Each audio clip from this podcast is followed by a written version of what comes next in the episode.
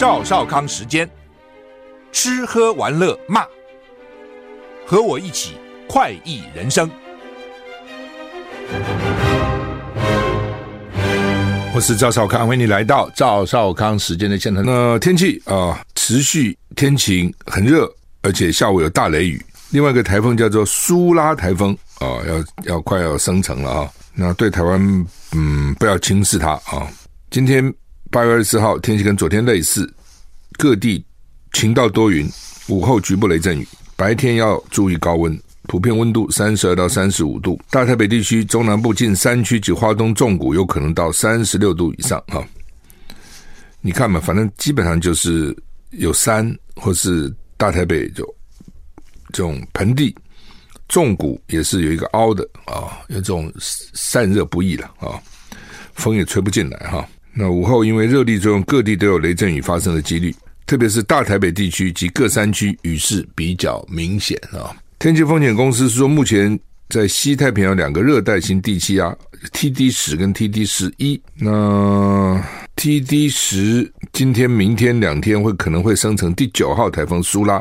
那另外 TD 十一会在远洋往北移动，对台湾没有影响，所以 TD 十可能对台湾比较有影响哈。吴德荣在他的专栏说，苏拉最新的欧洲及美国模式显示，哦，它有可能。滞留五天以后呢，扑向台湾。那欧洲模模拟呢，扫过台湾，进入台湾海峡，在三十日，今天是几号？今天是二十四号，在三十号的时候呢，会扫过台湾，进入台湾海峡。美国模拟稍微慢一点，但是在台湾门口啊，因为呢，这是好好几天以后的模拟了啊，有不确定性啊，所以模型他们会继续调整。以目前的资料分析，威胁不可小觑。所以换句话说，两个有可能形成台风，一个对台湾没有影响，比较远；一个按照欧洲模型跟美国模型都会来台湾哦，所以要小心哦。但什么时候呢？就大概是月底的时候，月底八月底九月初的时候，大概这个时候。不过因为还久了哦，天有不测风云哦，所以呢，未来会怎么样啊？不敢讲啊。好，刚刚讲啊，这个辉达这 NVIDIA 财报凸显呢，AI 狂热还是持续的哈，人工智慧晶片。远远的供不应求。NVIDIA 最近发布，在昨天发布最新财报，为 AI 打强心针。每股的税后纯益是二点七美元，营收一百三十五亿美元，优于市场预期。它的中心业务营收破纪录一百零三亿美元，年增一百七十一趴，季增一百四十一趴。而且呢，大家更惊讶的是，辉达再度上调财测，预计第三季。营收会攀升到一百六十亿美元，年增一百七十趴，远高于华尔街预测的一百二十亿美元。哦，总之你只要优于预测就好哦。那增加的很快啊、哦，这个叫生成式 AI 科技，看起来呢欣欣向荣，没有松动的迹象。那这辉达是干嘛呢？它是为加速运算跟生成式 AI 时代打造的 AI 晶片，几乎制霸全球市场，可能会牵动科技股新一轮涨势。辉达执行长黄仁勋在一份声明中表示，全球企业正在从一股正在从一般运算迈向加速运算跟生成式的 AI，朝这方面在转型。如果所有的企业都要转，那不得了哦，那个那个钱当然是很多的哈。好，那台股现在涨一百五十九点哈。今天早上一个新闻就是瓦格纳的首脑呢坠机，俄罗斯联邦航空运输局声称瓦格纳游民集团首脑。普里格金乘坐的飞机在莫斯科西北部坠毁。这个普里格金啊，原来是拜登的，呃，原来是这个普丁的好友啊，统一阵线啊，这个战友。但是几个月前曾经发动短暂叛变，这是很奇怪。那时候我也觉得他没事干嘛发动叛变啊？是对于军方配合不满哦，因为他到底怎么样？他算是佣兵嘛，被受雇的了哦。那可能跟正规军。哦，你你很难靠佣兵就打胜仗了，他们可能出特定任务啦，或者打个前锋啊，这有可能，或是政府军不方便出面的地方，他们出面。但是到底是佣兵嘛？而且像像这种俄乌战争这么大规模的战争，这不像什么佣兵跑到非洲去搞个政变啊，什么不是那么简单的啊？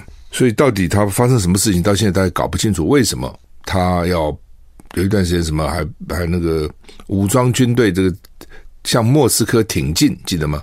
后来白俄罗斯好像还排出来做调人，后来还要跑到白俄罗斯去啊、那后来又说他们尽释前嫌没有问题的，跟普跟这个普丁啊。可是显然，当然一这种事情发生，一定才是俄这个普丁把他干掉了。尤其普丁原来是格别乌的，就是俄罗斯的 CIA，那这种搞暗杀什么，他们很厉害的啊。好了，反正这种东西就是就没事给你搞个飞机失事。哦，林彪那个时候大陆不是也是飞机失事吗？嗯，俄罗斯礼拜三发生坠机，CNN 报道飞机在莫斯科西北方坠毁，现场影片显示飞机隐形注册编号最后四码是二七九五，引擎舱还在燃烧。瓦格纳佣兵集团首脑普里格金的座机注册编号 RA 零二七九五，那你现在看到是二七九五，所以他们认为就是他的飞机了。俄罗斯官方媒体。说呢，普格普里格金在坠毁飞机的乘客名单上，和瓦格纳有关的 Telegram 频道声称，这架飞机是遭到击落。据报道，这架私人飞机从莫斯科要飞往圣彼得堡的莱格塞，机上十个人，三个机组人员全数罹难，而且呢，说这个佣兵集团瓦格纳的高层几乎通通死光光，都在这个飞机上。这点我也不解啊、你总有点风险的这个分散嘛。De-risk 最近很很流行的，你总是要降低风险的。你怎么可以所有的高层都在同一个飞机上呢？这多么危险的事情！而且你们现在身份这么敏感，对？普丁就不会报复你们吗？不会给你难堪吗？那据报道，普丁这时候正在听音乐，多么好整以下，正在这个这个纪纪念苏联红军胜利在 Battle of Kursk 库尔斯克的战役胜利的八十周年活动。哦，那这个飞机上呢，除了瓦，除了瓦，这个普里格金外，瓦格纳的创始人叫乌特金都死了。就瓦格纳高层这七个人，呢，就是瓦格瓦格纳的高层，通通死光光啊。呃，很多时候就你要应该会想到，他们都想不到这些事情嘛，真奇怪哈。所以一发生以后呢，拜登就说他就是幕后黑手，他讲的他当然就讲的是普丁了哈。那 CNN 引述。官方报道啊，说瓦格纳的首首脑呢，普里格金在这个飞机上。拜登怎么讲呢？拜登说，普丁可能是这架飞机坠毁事件的幕后黑手。拜登说，他对俄罗斯佣兵可能成为攻击的目标不感到惊讶。所以呢，拜登也来卡一脚啊。那他当然还是他，他只是猜测，全世界都会猜测是普丁下的手了。那那否则好好一个飞机怎么就坠机？不过我也讲说，他们实在太没有风险意识了。怎么所有的高层都坐在一个飞机上？对不对？你看我们一般的民航机哦，民航机哦，飞机飞出去的机长跟副机长吃的餐都是不一样，不能说哎，我今天想吃排骨，你也我也要吃排骨，不行。你吃排骨，我吃鸡腿，不能一样。因为他就怕做，万一这个餐有问题，你如果机长、机师、机长、副机长都中毒了，还得了吗？就是分散风险哈。现在我不知道怎么样，以前真的是这样。美国因为以前飞机出事率比较高，一个家庭如果孩子都一起跟父母出游。全家在一个飞机上没关系，因为死就全部死光光算。如果有孩子不是一起出游，父母一定有一个不会在同一个飞机上，他不会一起，要可能分成两班哦，也不会那么倒霉，两班都失事嘛。啊，这就是分散风险。一般的家庭都要分散风险，就像我们正副总统不会在一个车上同时出现一样。好，叛徒啊都没有好下场哈，不也不一定啊，有些叛徒就赢了哈。但是瓦格纳这次呢叛变，这些人没好下场。瓦格纳集团首脑普里格金搭乘私人飞机坠机，据报道，机上十人的尸体都被找到了，都找到了。哈，那另外呢，俄罗斯总统普丁这个时候在金砖五国峰会发表视讯演说，声称西方渴望保有世界霸权，才导致乌克兰这场严重危机。就是不是我去打他，是你们想有霸权呢？你们一直鼓励乌克兰加入北约啊。我们华沙工业都已经垮了，你北约还不断的扩张啊！你非把我搞垮才才满意啊！就你们这霸权霸权霸权，意思是这样子啊！BBC 报道，瓦格纳佣兵集团首脑普里格金名单出现在坠毁私人飞机的名单上，据报道已经死亡，机上七名乘客、三名机组员、十具尸体都找到了。据报道，瓦格纳指挥官乌特金也在乘客名单上。官方媒体说，飞机在空中飞行不到半小时就起火，已经开展开刑事调查。专家指出，俄罗斯政府有追捕被视为叛国者的记录。这起坠机是普丁对被视为俄罗斯国家叛徒的报复行为，目的是向其他人发出讯号：你们通通给我小心，叛徒的下场就是这样子。这个不管你在哪里，我都追杀你到底。另一方面，俄罗斯总统普丁透过视讯啊赞扬金砖五国是对美国在全球优势地位的抗衡，因为普京这次不能去啊。去的话可能被抓哦，所以呢，因为他你知道他已经是战犯了哈，所以全世界这些国家只要加入这些组织的啊，都有都有都有责任要抓他，所以他用视讯啊。普京说，对乌克兰发动全面侵略是俄罗斯面对基辅跟华府怀有敌意的行动被迫采取的回应。南非官员在南非举办，南非官员表示啊，金砖国家领袖已经就扩大规模达成共识，将为增加成员国铺路。之前我不是有讲吗？他们好几二十几个国家，对不起，四十几个国家想要加入，二十二个国家已经递出加入的申请表哦，就表示大家觉得哇，金砖五当时很红啊，BRICS 啊，那现在呢，这个世界经济又不景气啊，然后他们也想加入。那中国都希望扩大它的影响力来对抗美国，因为美国在搞这种集团对抗。那巴西就不太愿意啊，巴西只愿意让南美的国家、中南美国家加入来增加它的影响力啊。所以每个国家各有不同的打算啊。英国官员被中国假账号网络钓鱼，反正搞情报就几个东西嘛。第一个意识形态，就是说你认同我啊。比如前一阵子抓到一个美国一个间谍女的，在政府里面布件很久了，他帮古巴，后来说他没拿钱呢。为什么他不认同美国对古巴的政策？所以这种意识形态，这没办法，这最可怕。就我我不认同我，我认同你，我就免费帮你做，义务帮你做啊、哦，这是一种啊，不过这种不多了啊、哦。那另外一种就是钱，拿你的钱哦。第三就是女人色，但色不一定女人，男男人也有，美男计也有。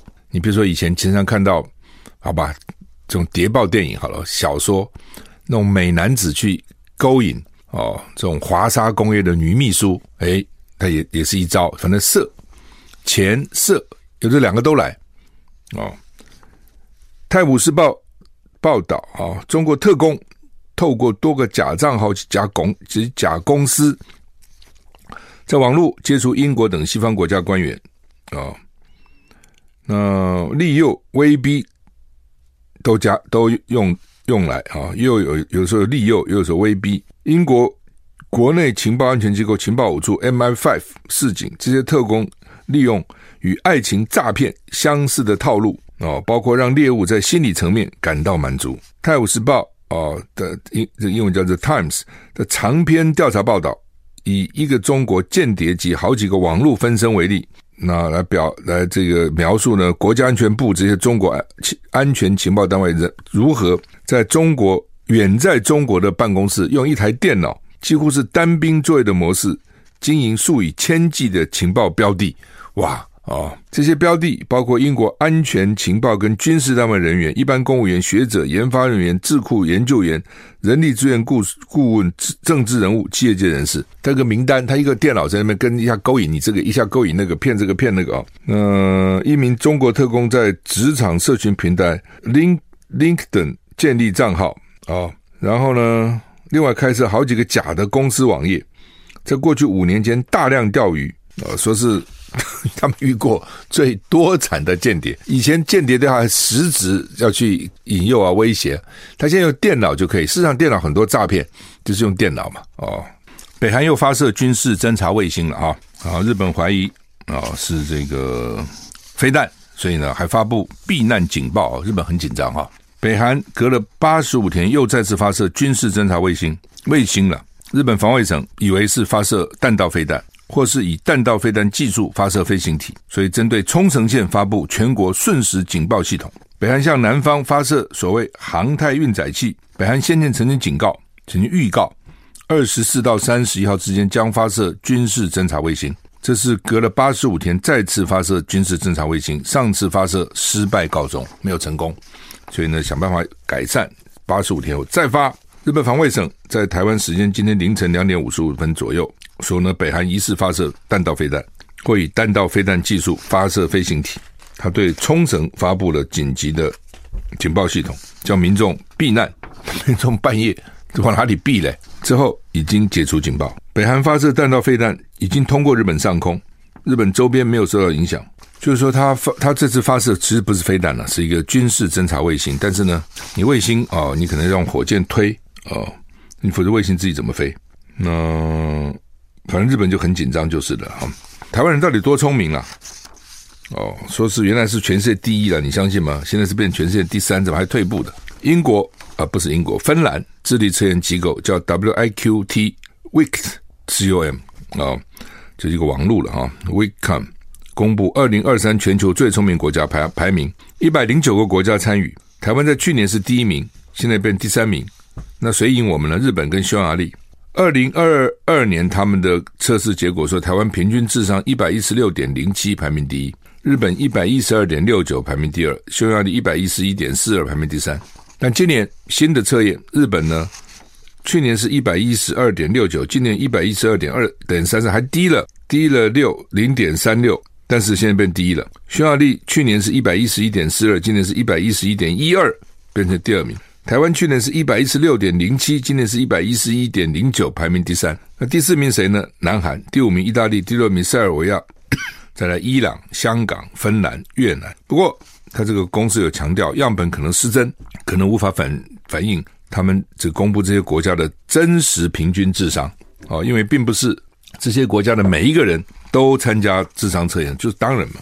所以这个东西就这种测这种测验，拿一个国子是蛮无聊的了哈。因为这又不是抽样，又不是那个我们平常讲抽样调查啊，民意调查那种抽样，隔几个人抽一个，隔几个人抽，不是这样。所以你怎么是哪些人去参加？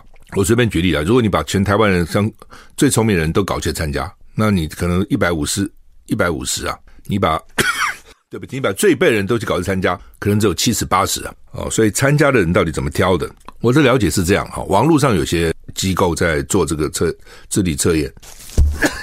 基本上是要收费的，知道吗？就我也常常常去无聊嘛去做，这样要多少小时内做完，叭叭叭做半天做完了。通常智力测验以前智力测验是包括语文呐，啊，比如说他的测验是说你这个那题目设计当然很重要了，你这个年龄的人语文你到底能力怎样？它是有些语文，还有一些数学，还有一些就是什么图形有没有？这个哪个图跟那个比较像，哪个图比较不一样？这几个反正就是搞一些图这种东西，它不是全部是数学哦，它有不同的东西来测验你这个人，在这个跟你同年龄的人比起来，你到底是排在多多前面这样，然后再去换算成你的智商。我印象以前是这样，可是网络上的东西它不是这样，因为它很难测，你你总不能用英文来测嘛，所以网络上我看它基本上都是都是数学，都是图形，所以这个也不完全正确了啊。数学不好，智商就一定低吗？谁讲的？对不对？有人文学可能造诣很高啊，哦，等等啊、哦，那不管了，因为他网络上没办法，他怎么去测英文呢？他又不是托托福，又不是美国 ETS，所以呢，就我有时候我自己没没有时间，没有事情也去测测自己能力到底怎么测测测测，做完以后他就说了，你要我真的给你评分吗？你就要收，你要付钱，我从来不付的哈、哦。那付了他就给你算进去了，然后到最后可能就这这个国家有多少人去参加。那大概平均是多少？哎，这个哪准呢？对不对？这是这不是一个抽样调查嘛？所以台湾才会从去年的一百一十六变成今年的一百一十一嘛？那么台湾人智智商一年之内还跌五分了，跌五点，哪有这种可能？我就是说，去年去付钱去参加人可能比较多，今年参加人可能比较少。我认为是这样的啊，我我不知道这个机构了，我也不知道说他们是不是收收不收钱。我如果我碰到的单位，网络上是说最后还是要收个钱哦，你交个费，他就告诉你到底你的智商其实多少。那我其实不必他告诉他嘛啊，我在成功的时候已经做完，我就是天才嘛哦，那时候就已经做是天才了，所以也不必再做了。但是呢。这个呃好玩嘛，有时候就看看那个题目到底会不会啊，等等等等等等。美国再批准一百五十九亿对台湾的军售啊，它主要是给 F F 十六战机的红外线搜索追踪系统。那这是拜登政府第十一次对台军售，呃，是说要强化台湾自我防卫的能力。那当然还要再告知国会，一个月以后正式生效哈。不，这是我们买的哈。这不是免费的，这是我们花钱去五亿美元啊，五亿美元。我因为早上都不吃早餐的了，好，那有时候在这个节目广告时候呢，就看我办公室有什么东西啊。最近我是买了一些那个什么芝麻、芝麻、芝麻、芝麻做的饼哈。那有的时候我就吃个花生糖啊，因为有朋友送他们自己做的家传的花生糖，糖不多，就是花生。刚刚为什么咳嗽呢？就都花生加到气管里面去了。那花生有花生有时候碎粒嘛哈，所以就会咳嗽哈等等。我就用广告时间吃一颗，就算是早餐吃完了哈。因为都不吃好像也不好哈，但是吃太多也不好。好，那讲到吃，《中国时报》头版头有说这个必比登新二零二三必比登又出来了哈。什么叫必比登？什么叫米其林？啊，这个也很绝。很多时候就是无心插柳柳成荫哈。这个基本上呢，米其林就是轮胎嘛，Michelin 不是轮胎吗？轮胎公司怎么跟这个美食有什么关系呢？你这八竿子打不到，呵呵，有一点关系。汽车轮胎，你要开车也在在国外欧洲什么都蛮远的嘛。台湾真的很方便。哦，你家住家附近可能就有各种吃的东西。这国外没有这么简单的。你到洛杉矶，你看看吃个饭跑多远啊？真的要到那个那个餐厅里面去，很远的。那所以你要开车，所以他就讲说，如果你是顺道，你建议你进去吃，就可能就一星；如果你专程要绕道去吃，就是三星。哦，开始这个意思了啊。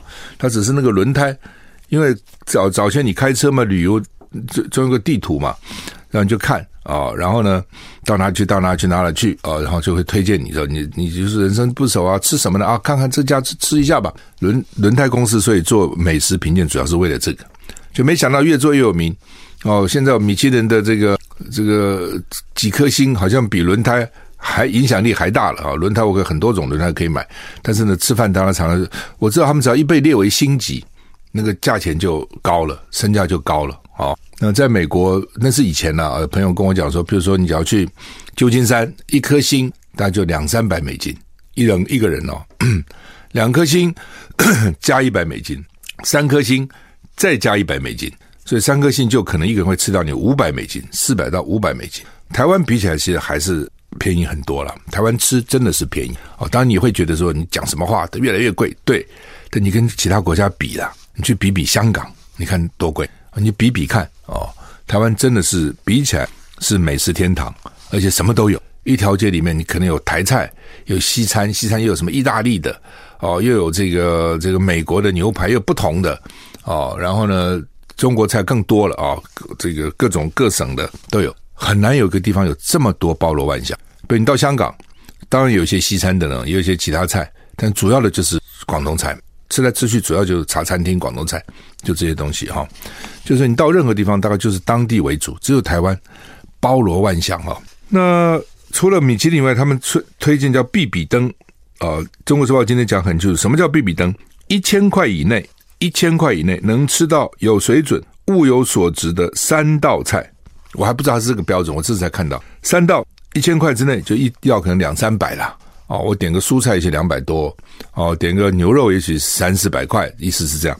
三道啊，呃，很多餐厅原来生意普通啊，一一被列为必比登，生意也大好，真的很多人还是看了这个，诶，觉得既然这个主办机关替我们挑出来，应该还可以吧？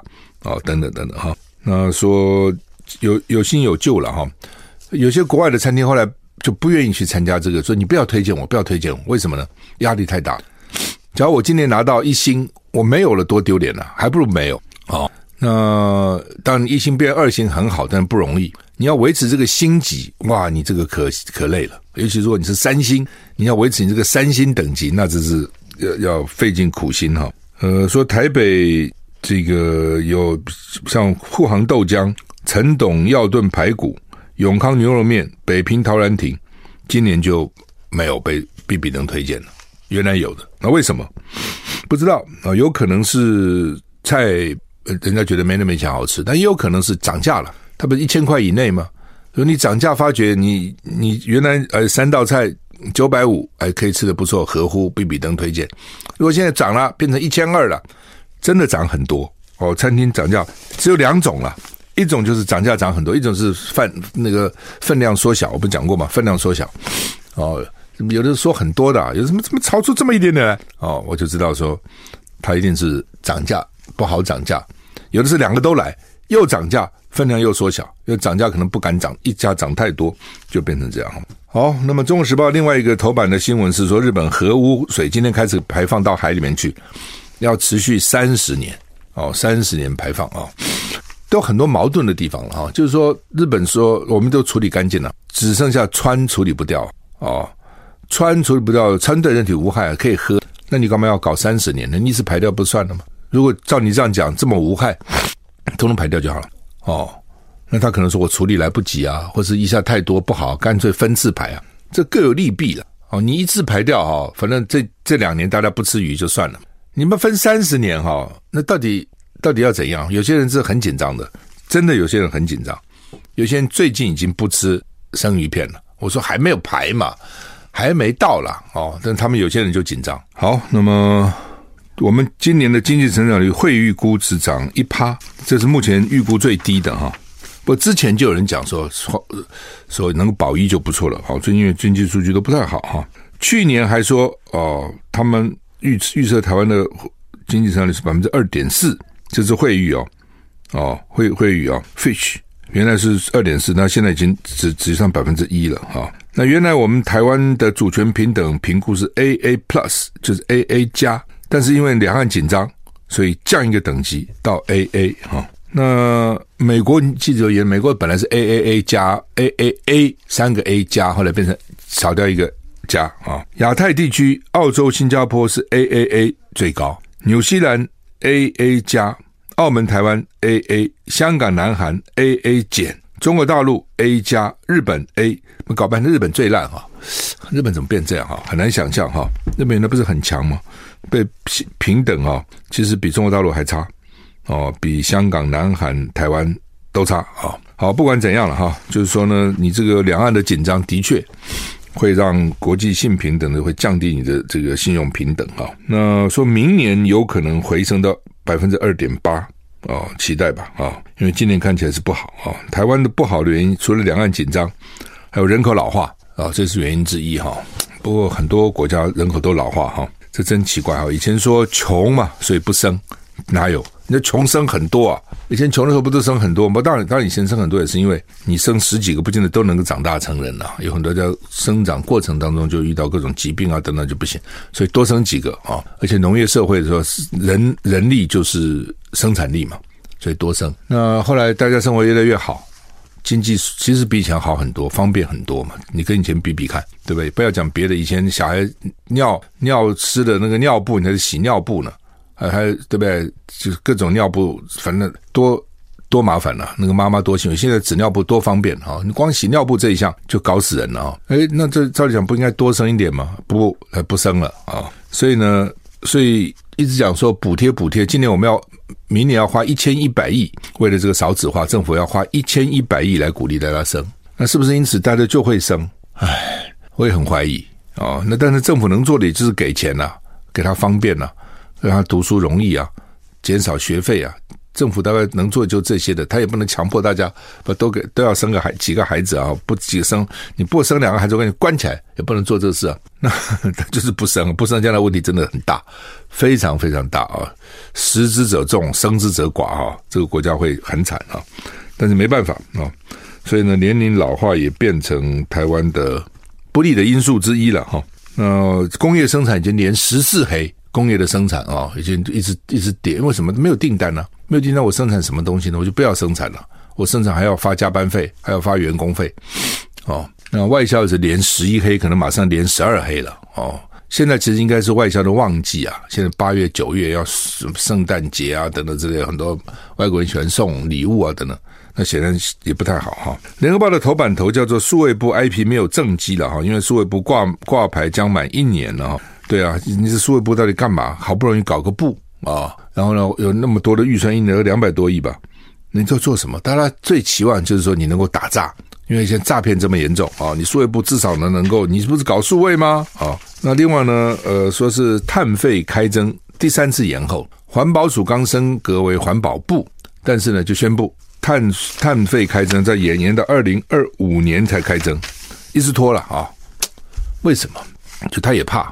因为万一太高，这企业界叫苦连天；太低，不痛不痒，企业界不在乎。所以，而且你只要收钱，没有人会说你好嘛？你自己想，谁会高兴被收钱呢？哦，他现在叫碳费，有的国家叫碳税，反正不管是什么名称，反正就是收钱。为什么呢？因为外国要收你的钱呢，所以你只要这个排碳就要收钱哦。因为呢，我现在全面压制，我不排碳。我的成本会提高的，你居然还在那边排碳，你的成本就低了，所以我就给你，你这是不公平竞争，我要抽你个碳碳税或碳费，就这个意思。哦，那政府一直说要要收要收，但怎么收，搞不出办法来。哦，尤其现在选举到了，对不对？他连公布都不要公布，有时候不是说我今天公布，明天就收啊，有可能要预告一年两年，但是呢，他连这个都不敢啊，因为就怕，就怕被这个，就反正就我刚讲的嘛，少不痛不痒，环保团就会骂，多工商业会骂，所以干脆拖，就这个意思啊。侯友谊九月十四号去美国了哈，那当然就是说去老美怎么对待他，还有他自己的表现怎样，都很重要哈。老美怎么对待你，当然是一个。一个指标了哈，那另外你自己要创造，很多时候你不是说光老美怎么对你，老美就在对你冷淡，我照样在那边开记者会，我照样在那边发表我的谈话，照样是可以的，就看你你怎么去表达吧，啊，怎么样怎么样这个表达你自己了哈。那在美对美在美国来讲，你不必客气啊，你当然不能骄傲，但是也不必客气，不亢不卑，我们这样其实最好。印度昨天和一个很重要的新闻，印度呢，它的这个登月哈成功啊，它登月成功，月球飞船三号哦，在台湾时间昨天晚上八点三十四分，在月球的南极软着陆，这个很重要，为什么呢？因为南极的地方，那个上面坑坑洞洞，那个地形很很不好哦，所以大家就在想说，这种怪里怪气的地形，有高有低，有石头的呢，里面有没有水，或是有没有以前生物存在的痕迹？大家想一想知道，不久之前，俄罗斯才一个飞机，啊，不是才一个这个登月的这个设施呢，失败了啊，俄罗斯失败了。月球二十五号登月探测器，为什么说全世界印度是第一个？注意啊，是第一个在月月球的南部降落的，因为那个非常困难，其他不在南部哦。登陆登月成功的。美国、俄国、中国都成功，印度是第四。但是在月球的南部登陆成功的，印度是第一个。所以不要小觑印度，他们那个高科技厉害的科技人还是蛮厉害的啊。一般虽然大家不怎么样，印度那个国家真的很混乱，但是厉害还是很厉害，而且他花很少钱，只花七千万美金，非常少钱，这是非常惊讶，让人家还这个惊讶。我们时间到了，再见。